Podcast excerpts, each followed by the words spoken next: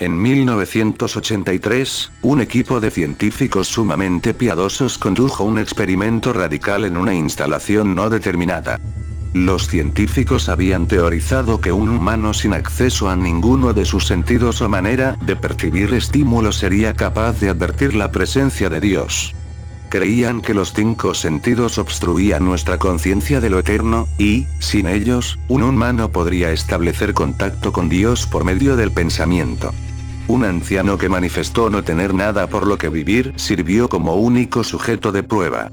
Para depurarlo de todos sus sentidos, los científicos llevaron a cabo una compleja operación en donde cada nervio sensitivo conectado al cerebro fue seccionado quirúrgicamente. Aunque el sujeto mantuvo intacta su función motora, no podía ver, oír, degustar, oler o sentir. Con ninguna manera posible de comunicarse con el mundo exterior, fue dejado a solas con sus pensamientos. Los científicos lo monitorearon mientras hablaba en voz alta acerca de su turbio estado mental. Frases incoherentes que ni siquiera podía oír. Luego de cuatro días, el sujeto declaró estar oyendo voces ininteligibles en su cabeza. Asumiendo que eran los inicios de una psicosis, los científicos prestaron poca atención a las inquietudes del hombre. Dos días más tarde, el sujeto dijo poder escuchar a su difunta esposa, y, más aún, aseguró poder dialogar con ella.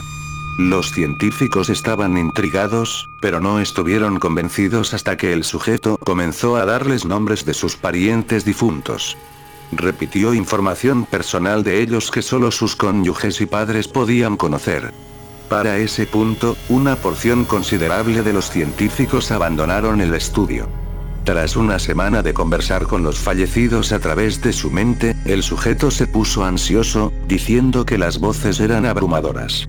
En cada segundo que permanecía consciente su mente era bombardeada por cientos de voces que se rehusaban a abandonarlo. Se arrojó contra la pared repetidamente, intentando provocar una respuesta de dolor. Le rogó a los científicos por sedantes para que pudiera escapar de las voces al dormir. Esta táctica funcionó por tres días, hasta que empezó a tener pesadillas desagradables. Insistía con que podía ver y escuchar a los fallecidos en sus sueños. Un día después, el sujeto comenzó a gritar y a desgarrar sus ojos no funcionales, esperando poder sentir algo del mundo físico. Ya histérico, clamaba que las voces de los muertos se habían vuelto insoportables, hablándole del infierno y el fin del mundo.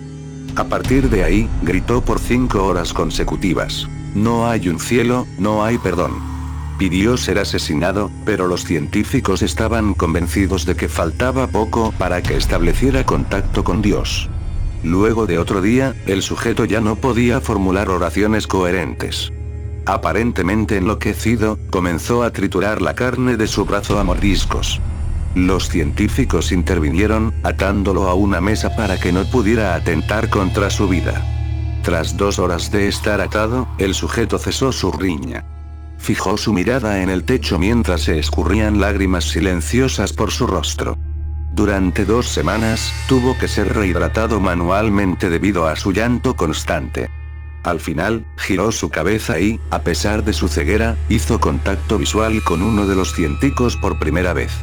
Murmuró. He hablado con Dios, y nos ha abandonado, y sus signos vitales se detuvieron. No se determinó la causa de muerte.